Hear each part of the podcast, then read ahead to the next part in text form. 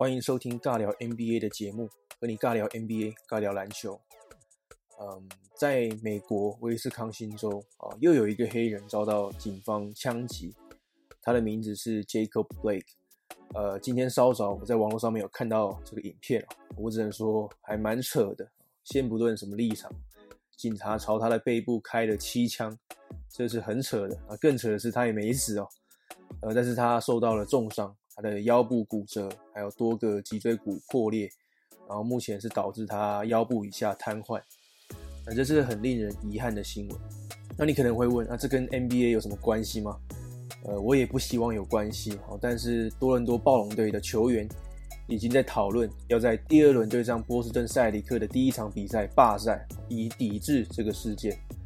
呃，暴龙队的后卫 Fred and Lee 告诉记者，罢赛。可能是一种向某人施加压力的方式，呃，这个某人指的是有权力的政商人士。那后来还有说到，因为这个事件如果是发生在威斯康星州的话，呃，那如果全 NBA 都一起罢赛，那公路队的老板说不定就会出面施压，不管是地方政府或者是州政府的政治人物，然后他们会可能就会做出一些改变，这样子，呃。我想暴龙队大概是想要做个起头吧，号召其他的球队、其他的球员加入他们。呃，他们说他们不想要坐以待毙，不呃不能只是花钱或者是发声，觉得必须要，我觉得那些只是安慰剂。他们觉得必须要搞点大的，才能真正有影响力啊。我我猜是这样吧。那暴龙队的其他球员，他的队友呃，Norman Powell。呃，他也说，他觉得参与这个事件的警察根本就有恃无恐，哦，除非直到他们站出来做出改变，要求改变，否则一切都不会改变。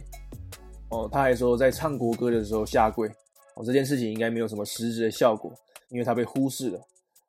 你必须要强迫那些可以做出改变的人去做出改变，哦，才可以。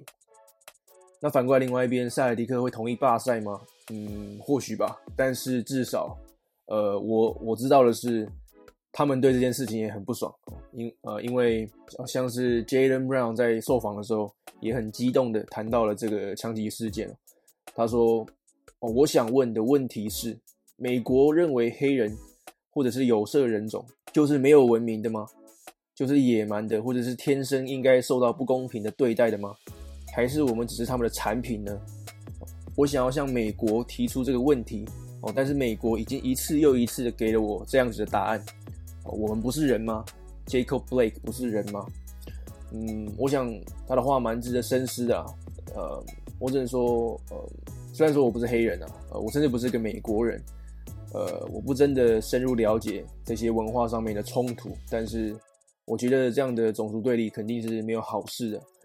嗯，至于我的立场是什么，我之前的某一集节目叫做“当政治介入 NBA”，呃，我想我在那一集已经把我的想法、我的立场表达的很清楚了，呃，而且我本来也很期待暴龙和塞尔迪克这一轮的系列赛的，所以我根本就不希望看到有罢赛的情形发生。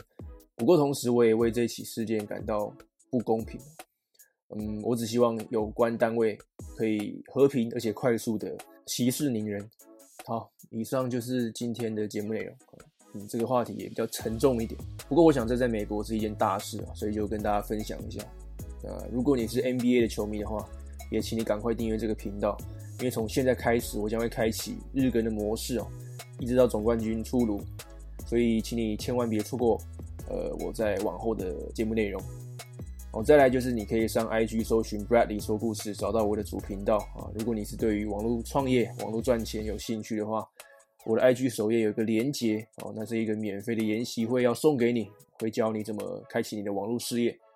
那最后就是要感谢你的收听，呃，我是 Bradley，我们下次见，Peace out。